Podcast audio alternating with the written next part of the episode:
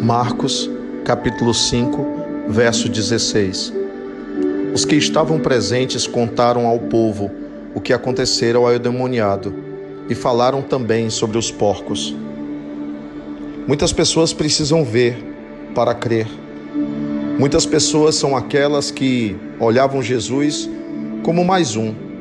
Muitas pessoas precisam enxergar determinados fenômenos para poderem acreditar que existe algo além da matéria, para poderem acreditar na ação espiritual de Deus sobre o mundo.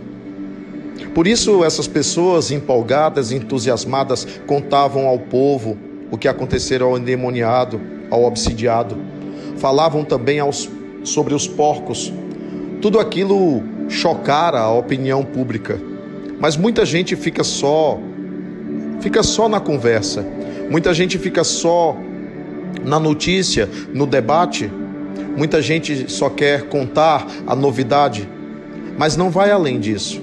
Muita gente que vive vendo fenômenos, pessoas que vivem vendo maravilhas de Deus, pessoas que têm provas espirituais da imortalidade, pessoas que têm provas espirituais de como Deus age no mundo através de cada ser humano, pessoas que estão em comunhão com Ele.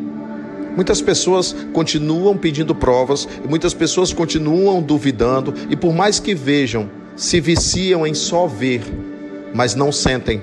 Se viciam em só ver, mas não acreditam, não produzem convicção a respeito. Pior ainda, não modificam suas próprias estruturas interiores, não atentam de que existe uma vida além e de que toda a vida aqui é uma construção de uma paz que precisamos ter. E o céu, o céu não se toma à força, o céu exige sim o trabalho interior de iluminação, de purificação, o trabalho de autotransformação. Por isso mesmo, nós sempre defendemos, junto a cada um, que nós precisamos de evangelho na atitude.